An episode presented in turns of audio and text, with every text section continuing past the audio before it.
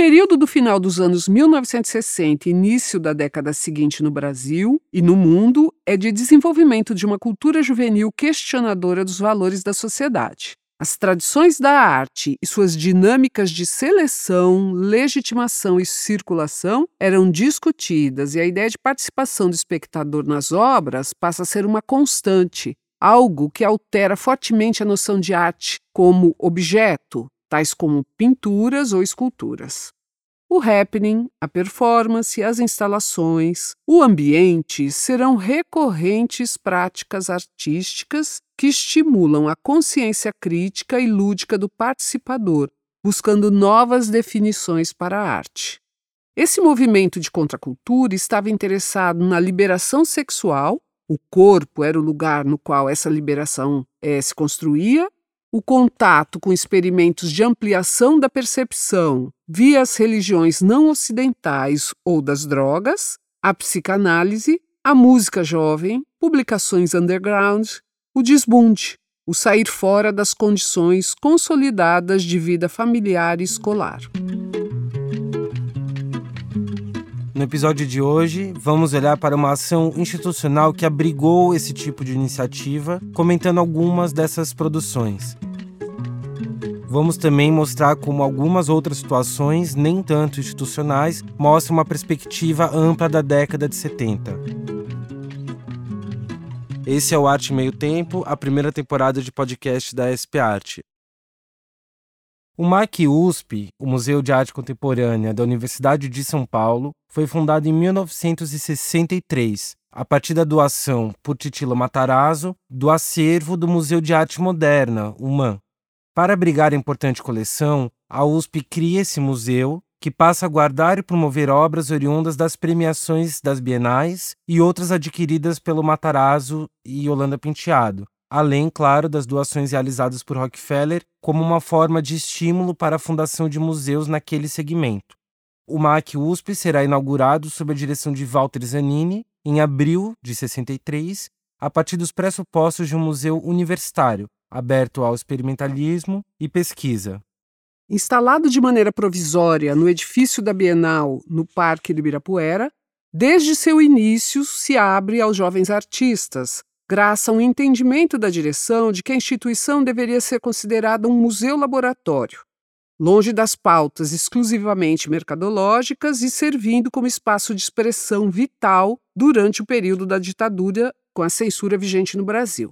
A iniciativa das exposições denominadas Jovem Arte Contemporânea vai promover eventos e mostras abertas aos conceitualismos em consonância aos debates sobre a função dos museus de arte contemporânea como lugar de produção artística, por vezes desmaterializada, mas claramente interessada na transformação das linguagens artistas e da própria sociedade. A primeira das mostras sobre a produção emergente é inaugurada em setembro de 63, a primeira Jovem Desenho Nacional. As primeiras versões do evento vão enfocar a linguagem gráfica, como essa JDN, alternada a cada ano com Jovem Gravura Nacional. Em 67, passa a ser denominada Jovem Arte Contemporânea, incorporando pintura, escultura e outras linguagens, e atraindo interesse de maior número de artistas, ainda que a mídia impressa pouco desse atenção a este grupo. Uma rápida checagem pelos nomes dos jovens participantes das Jaques dá a dimensão da importância que esses eventos tiveram como um pavimento para a cena artística que conhecemos hoje. Esse número considerável de artistas mulheres extremamente ativas também indica um dos primeiros movimentos sistemáticos que marcam o período que chamamos de pós-modernista, que é o movimento feminista. Essas artistas, algumas muito consagradas hoje e outras até, podemos dizer, desconhecidas ou pouco estudadas, trazem muitas vezes nas obras o questionamento do papel forçadamente opaco atribuído às mulheres na arte. O MAN só vai começar a se recuperar no fim da década de 1960, porque ele não tem acervo. Ele perdeu o acervo exatamente porque o Titilo Matarazzo doou tudo para a USP. Então fica um tempo ali, o grupo de amigos do museu fica dono do nome Museu de Arte Moderna, que não pode ser usado na USP, pela USP, por exemplo, mas de fato não tem acervo, então não tem coleção, então não tem nada, tem uma ideia. Eles vão voltar a se reconfigurar como museu tradicional a partir de 69 com os panoramas da arte brasileira. E aí que ele vai começar de novo a amealhar uma coleção, enfim. Né? Mas isso é traumático, eu diria.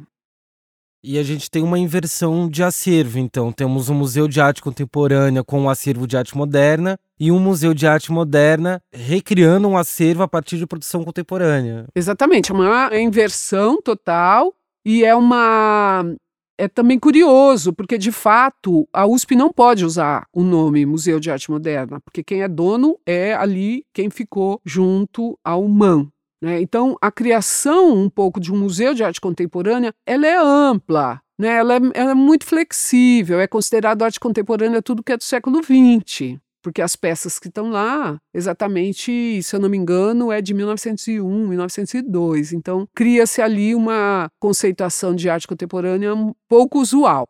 Agora, é, o MASP, por outro lado, tem uma coleção extremamente consolidada.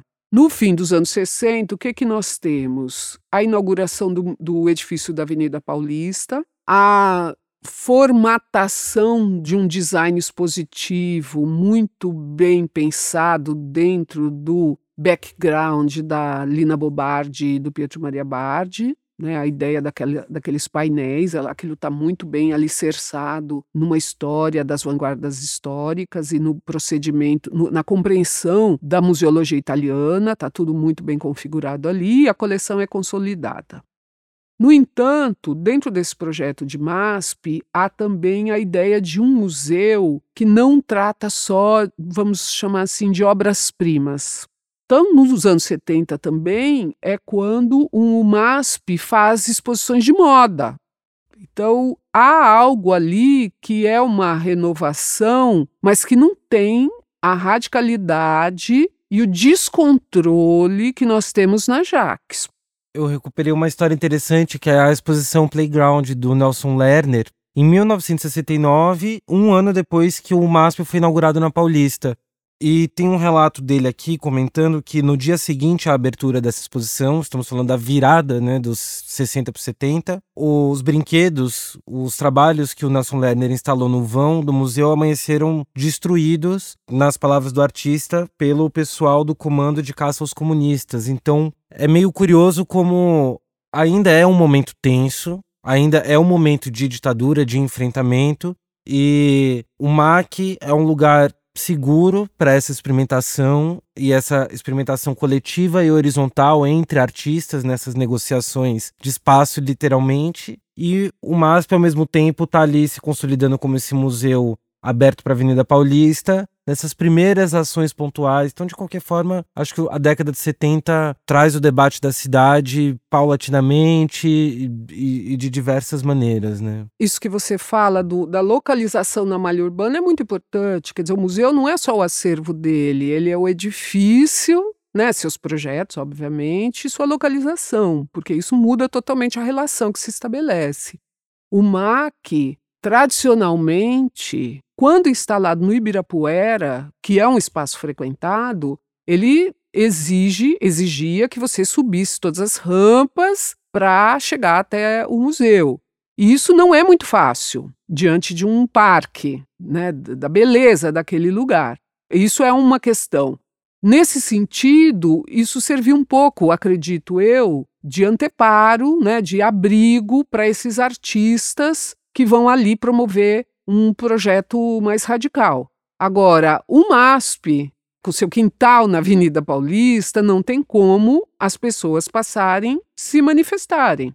Até os dias de hoje há essa questão. Você marca de ir ao MASP para um evento no seu vão livre e é, é, é confuso. Você não necessariamente vai subir uh, até a coleção, mas você está dentro do museu, você está no MASP. Né? Então, eu acho que essa ambiguidade do espaço também torna a relação com o museu muito específica.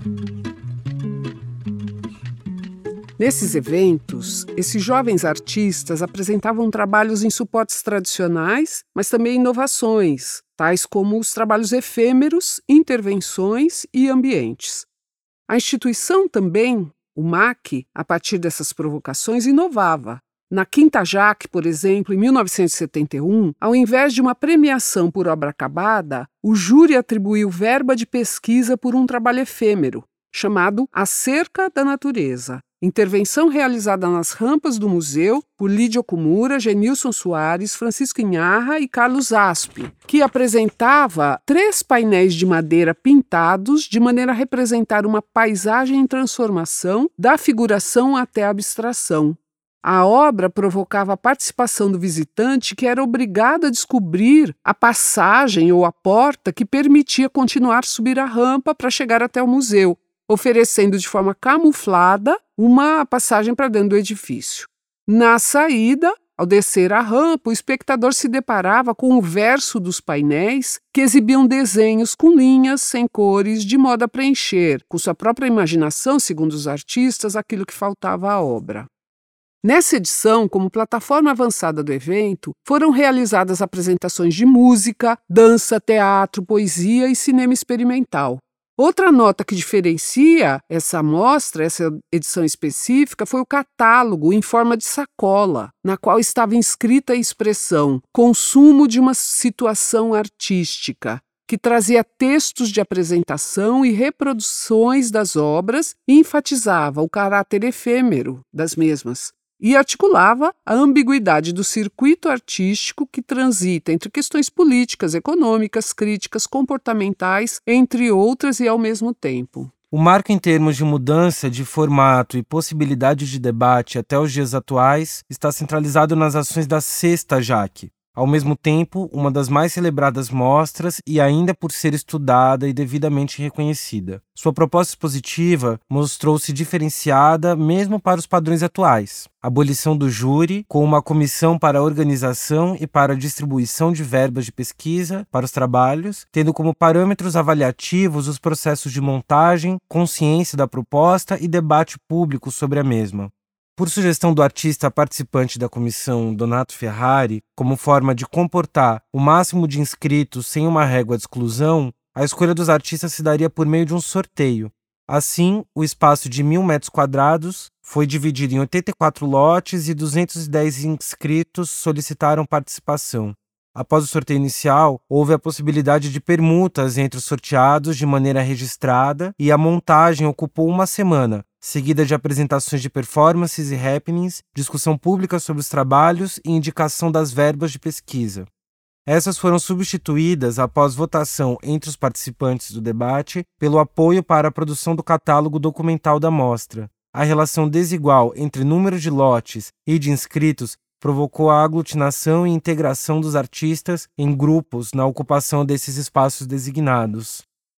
Alguns trabalhos mostrados nessa edição atestam a radicalidade exercida. Como exemplo, o lote 15, que foi ocupado por Paulo Fernando Novaes, com um trabalho chamado Boi Encantado, que apresentava uma peça de carne bovina em decomposição, mas tratada com formol para minorar o cheiro. O trabalho apontava para a transitoriedade da vida, uma tradição na arte por séculos, e, ao mesmo tempo, uma clara interferência ambiental. A peça foi removida por solicitação por meio de abaixo-assinado dos outros artistas e antes também serviu como matéria de churrasco por alguns dos outros participantes. Um trabalho muito instigante que provoca debates até os dias atuais é o trabalho chamado Incluir os Excluídos, da Lídia Kumura, do Genilson Soares e do Francisco Inharra que executaram trabalhos não sorteados a partir dos projetos de outros artistas, Arthur Luiz Pisa, Jacques Castex, Yannis Cunelis e Servo Esmeraldo. Parte da escassa documentação do processo e resultado final na exposição foi exibida em Soma, um jornal alternativo de grupo com o mesmo nome, composto por Sérgio Macedo, Sancler Simin e Carlos Vanpré. O jornal serviu para ampliação da plataforma do projeto, já que, além de fotos, cada artista pôde, em página própria, trazer outros elementos de seu trabalho individual. A singularidade de incluir os excluídos está fundamentada em procedimentos coletivos, portanto, discussões sobre autoria, interpretação conceitual e material de um projeto de outro artista, a compreensão do projeto como obra que pode ser interpretada como uma partitura. Essas qualidades todas puderam vir à tona graças ao laboratório oferecido pelo MAC USP e causam hoje admiração por sua sintonia com a produção internacional daquele período, mesmo com as dificuldades causadas pela censura e pelo regime militar, mas principalmente por objetividade e vigor despretensiosos e críticos em suas propostas. Deixando de lado o ambiente mais consolidado de um museu como o MAC, outra iniciativa foi em 1970, a publicação do texto Contra a Arte Afluente, O Corpo é o Motor da Obra, eh, no qual Frederico Moraes negava o conceito de obra na passagem da arte moderna para a arte contemporânea e propunha uma arte como uma emboscada ou ação guerrilheira. No mesmo ano da publicação desse texto, Moraes também atuaria como curador de uma exposição chamada Do Corpo à Terra, no Parque Municipal de Belo Horizonte, você conta um pouco sobre a figura do Walter Zanini no episódio sobre censura e no episódio sobre Rio de Janeiro falamos bastante do Frederico Moraes, mas acho que nesse episódio aqui a gente pode destacar um pouco por que, que o Walter Zanini é um cara tão lembrado, celebrado, é, em que sentido ele foi pioneiro como curador, enfim, se você puder contar um pouco isso pra gente. Walter Zanini tem uma importância fundamental aqui relacionada à migração de todo o acervo do MAN de São Paulo para a Universidade de São Paulo. Essa é uma das primeiras importâncias da carreira dele. Ele é um jovem pesquisador nesse instante, com muita experiência internacional e que vai desenvolver dentro da universidade, que pela primeira vez vai ter uma coleção desta dimensão, desta importância, ele também vai criar condições para que a universidade entenda como essas obras devem circular naquele ambiente. Há relatos de que uma das formas para a solução do recebimento da coleção seria pulverizar essas obras pelos diversos edifícios da universidade. A clareza que ele tem na formação de um museu específico, que usa inclusive a expressão contemporâneo, é única ali, né? Realmente ele é uma voz importante. Além disso, como alguém muito antenado ao debate sobre museus em âmbito internacional, ele vai desenvolver no Brasil essa ideia de museu laboratório. Quer dizer, um museu universitário, ele não é um museu uh, como outros. Né? Ele é um museu que tem como base o desenvolvimento de pesquisa, o desenvolvimento de estudos sobre o que contém. E nesse sentido, ele não só vai incentivar essas pesquisas a partir do acervo, mas vai também abrir o museu para jovens artistas, contando, né, ou imaginando que um museu é algo que tem uma vida, né? um museu vivo, é um museu aberto para o que está acontecendo naquele instante em termos de arte. Né? Ele vai de várias formas. Temos o projeto de um trem que levaria também obras para o interior de São Paulo. Né? Tem, tem outros projetos que ele vai desenvolvendo ao longo ali uh, da, da permanência dele no museu que vão exatamente buscar uma divulgação, uma democratização do conteúdo que o museu tem. Vale também lembrar que nos anos 80 ele será responsável por duas bienais de São Paulo e pela primeira vez a palavra curador é utilizada para designar o que ele faz, né? Ao invés de diretor artístico, que era uma palavra mais ampla, comissário, ele usa a palavra curador, querendo dizer, portanto, que há uma narrativa construída muito específica para o que será apresentado. Provocando um pouco, assim, ainda sobre essa história do curador, ali meio na mesma época acontecia a exposição do Harold Ziman, muito famosa, When Attitudes Becomes Form, que é meio numa historiografia tradicional ou até muito europeizada, é o marco tanto da passagem oficial da para arte contemporânea, abertura para arte contemporânea, o surgimento da figura do curador e a importância da exposição. O fato do Zanini ter estudado fora e estar tá antenado com o que os museus no exterior propõe esse museu vivo? Você acha que era algo espontâneo dele aqui em São Paulo ou, ou ele estava conectado mesmo com, com esse tipo de pensamento lá de fora? Eu acredito que ele estava conectado muito com algo que está acontecendo lá fora, né? Eu acho que qual é a, a relevância do Harald Zima, ainda que hoje nós tenhamos toda essa discussão de desconstrução né, de uma história da arte hegemônica, a passagem ali que o Harald Zeman, que é um homem muito atento à mídia, né, ele é uma figura do teatro, ele vem do teatro e, portanto, ele está muito preocupado com isso. Então, quando ele faz o Annette to Become Form, ele chama a TV para gravar os bastidores de construção da exposição, sabendo que, no fundo, o que é mais importante na exposição não são as obras finais, mas os processos de constituição das obras finais. E, portanto, o registro desse processo é o que seria mais importante. O que o Harald Zeman uh, inaugura um pouquinho posteriormente a essa exposição é a ideia de um curador independente. Quer dizer, alguém que não tem um compromisso de vida com um acervo, uma coleção específica de um museu, já que era isso que era feito anteriormente. No lugar disso, ele coloca algo, me parece, instigante também, que é a ideia de pesquisa, né, e de uma certa autoria, e de uma, uma certa autonomia enquanto intelectual da figura que organiza exposições. Portanto, não é um produtor. Né? Não é um produtor de exposições, não é um historiador, é alguém que, que está ali no circuito buscando novas possibilidades de compreender o que se considera arte. Essa que é a relevância, a meu ver, de Harald Zima. Claro, tudo que ele faz em termos de provocação e, e em outras exposições também. Do, do, meu ponto de vista, tudo que eu conheço sobre Walter Zanini, ele é alguém extremamente atualizado em relação a isso e ele busca dar espaço, principalmente aos jovens artistas que frequentam o MAC USP, é, a possibilidade de experimentação. Então, ele sempre busca ou buscou, é, diante de manifestações pouco compreendidas, muito distantes da tradição da arte, ele busca dar espaço para o artista e, mais do que isso, espaço para discussão sobre aquilo que está acontecendo em termos de, de projeto.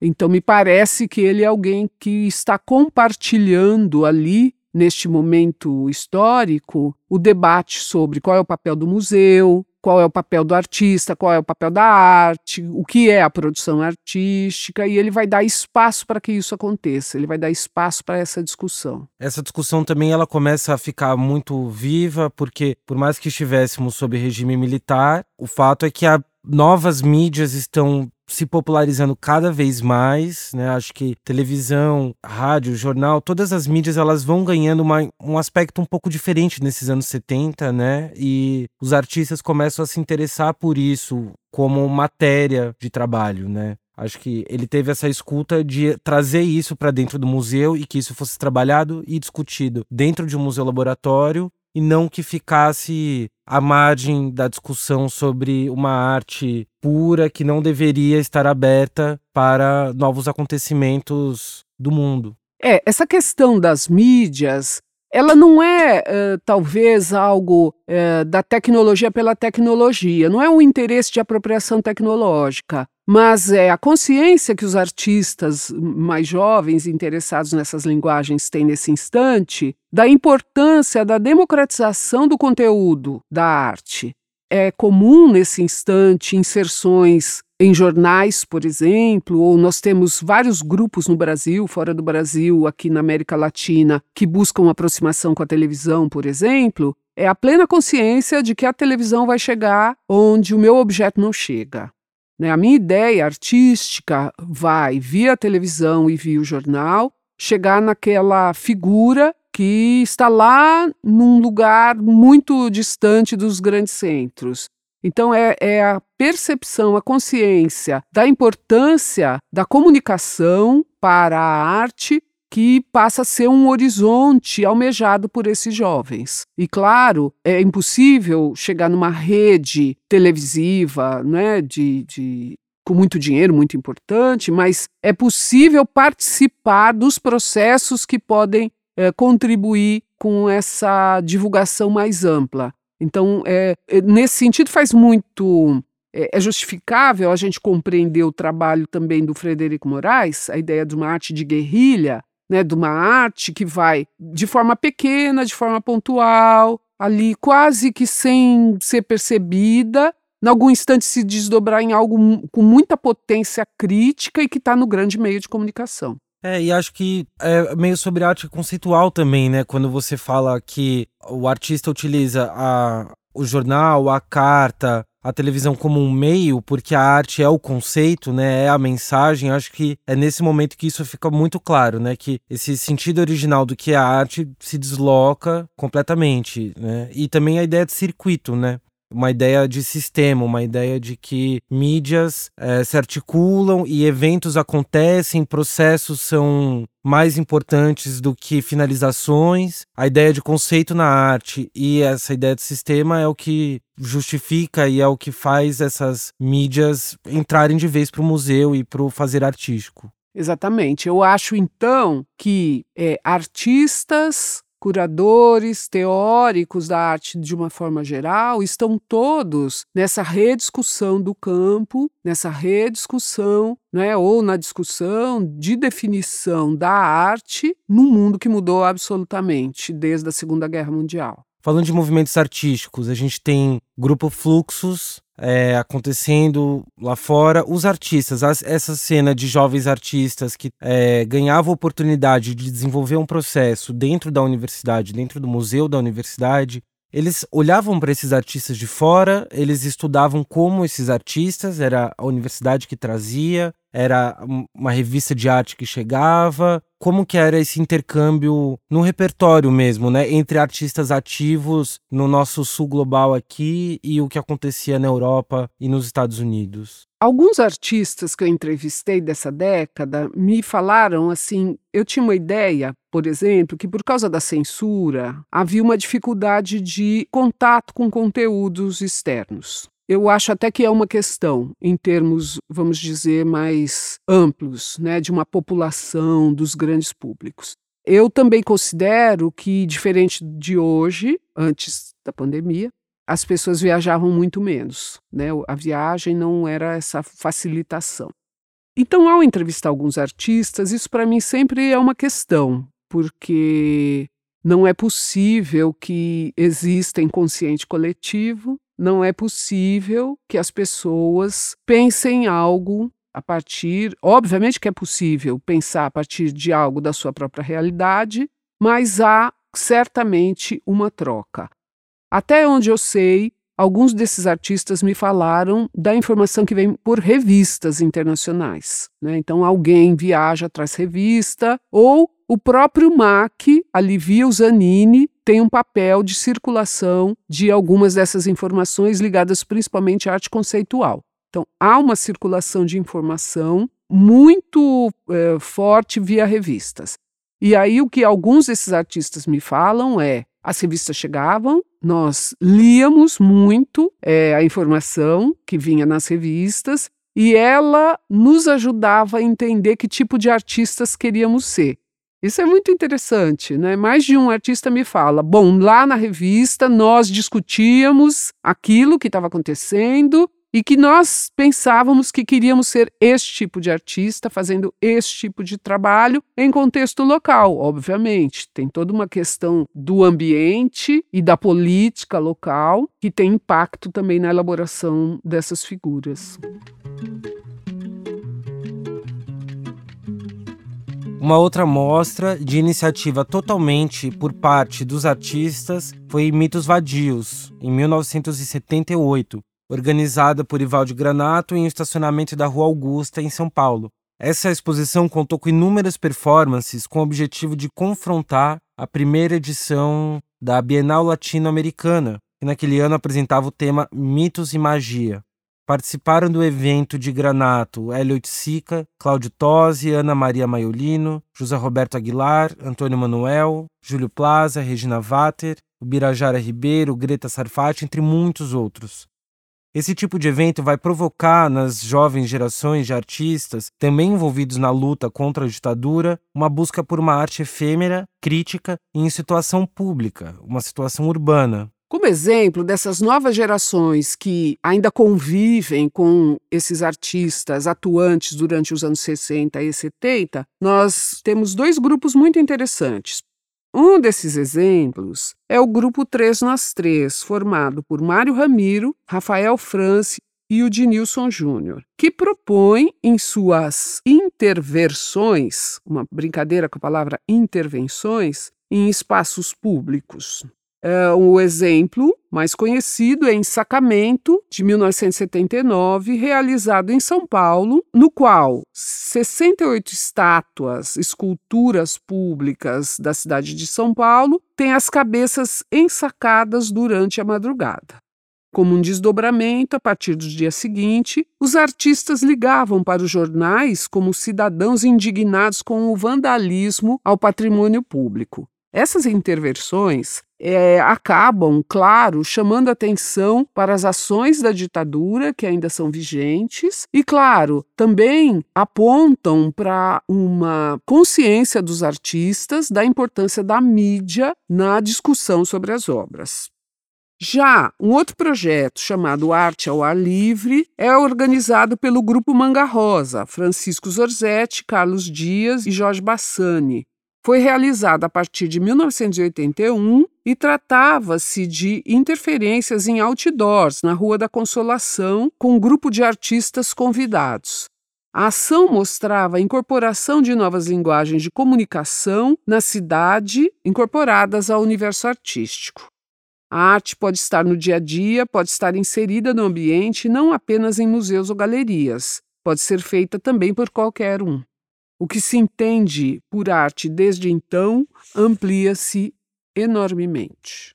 Eu gosto muito dos estudos da Heloísa Buarque de Holanda né, sobre essa caracterização local. Porque aí sim é uma coisa muito local. Como entender o papel do jovem, classe média, urbano, universitário, que eu acho que é um perfil comum desses artistas, é, ou em torno des, desses perfis outros se aglutinam, e, e eu acho que ela caracteriza muito bem nessas preocupações, porque esses jovens urbanos são aqueles também, num certo sentido, que estão em contato com uma produção internacional, ou porque viajam, ou porque via universidade têm acesso a essa informação.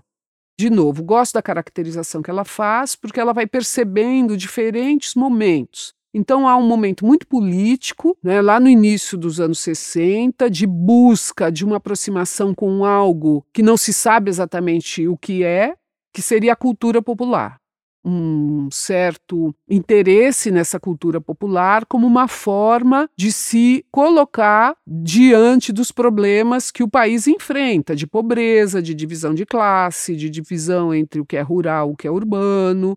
Então, supostamente, se aproximar do popular é você se posicionar. Você, classe média, alta, vivendo na, na cidade grande, no entanto, se posiciona uh, junto a essas classes menos favorecidas.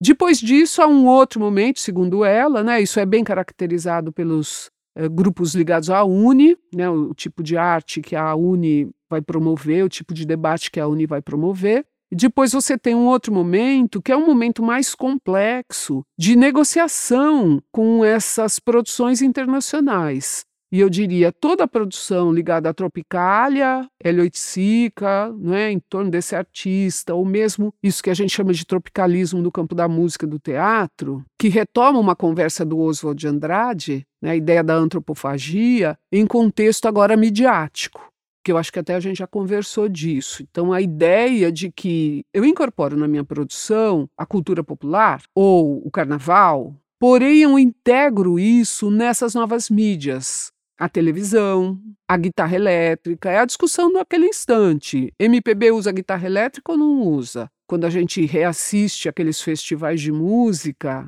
é esse, esse que é o debate. As vaias ou os aplausos, eles estão em torno dessa é, ojeriza o que é internacional, dessa disputa pelo popular e, ao mesmo tempo, a incorporação ou não desses processos internacionais. É uma discussão muito forte que a gente vai ver. Por fim, acho que bem importante, é algo que também a, a Heloísa Buarque de Holanda aponta, é que depois tem um outro momento que é de um descrédito à política. Quando a gente pega o auge da ditadura, o auge das perseguições e das as notícias das mortes, o que temos também é os jovens, essa mesma classe, jovens urbanos, etc., uh, nisso que ela chama de desbunde, que é uma expressão desqualificadora, né, de pessoas que têm uma formação política, mas optam por um debate ou uma vivência que vai mais para o comportamental, usar droga, experiências sexuais, né, e morar em comunidade, dar uma pirada também. Tudo isso faz parte da ideia do desbunde, de um afastamento da política. É um afastamento consciente e ligado à ideia também que essa politização ou essa ação política, melhor dizendo, ela não deu conta da ditadura. Então, escapar, né, o desbunde é um escape ele não trata mais da questão nacional e internacional, ele não trata mais da questão da cultura, ele trata do bom, tá tudo acabado e eu vou cuidar de ter experiências transcendentais, importantes, felizes, infelizes, experiências intensas.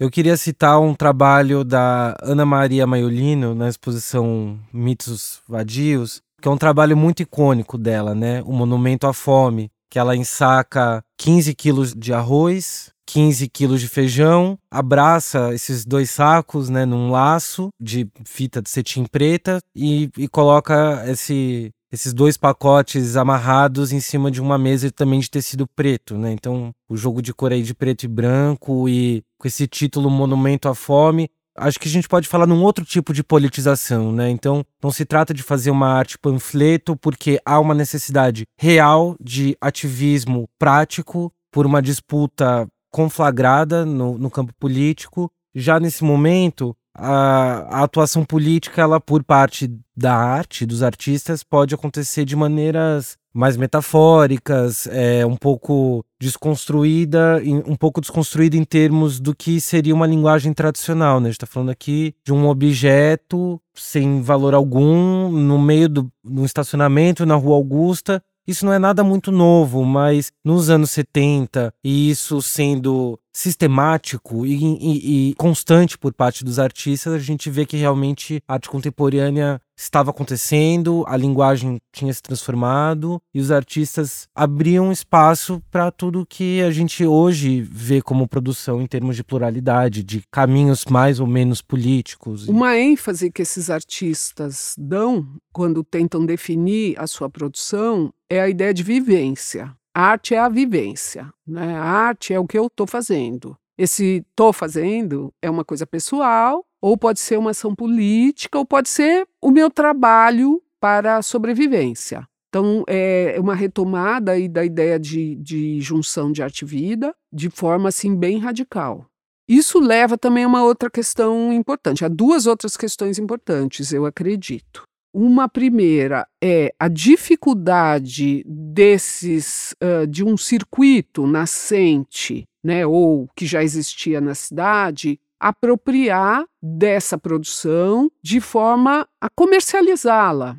Né? Isso torna esses artistas muito radicais e com algumas dificuldades de sobrevivência também. O, o circuito não sabe hoje em dia já sabe, né? mas naquele instante não sabe como isso é, se transforma em informação e, e, e circulável. Né? Acho que isso é uma questão importante. Por quê? Porque a maioria dessas figuras vai ter que trabalhar em outra área para garantir a sua sobrevivência. Né? Vai trabalhar no design gráfico, vai trabalhar com propaganda. É muito comum que isso ocorra. E nesse sentido, quando os anos 80 chegam e há uma profissionalização maior deste circuito e há também uma produção que revitaliza a ideia de materialidade da obra, eles vão ser rapidamente esquecidos. Inclusive, às vezes você encontra pouca diferença de idade entre o artista dos anos 70 e o artista dos anos 80, é uma diferença de quatro anos.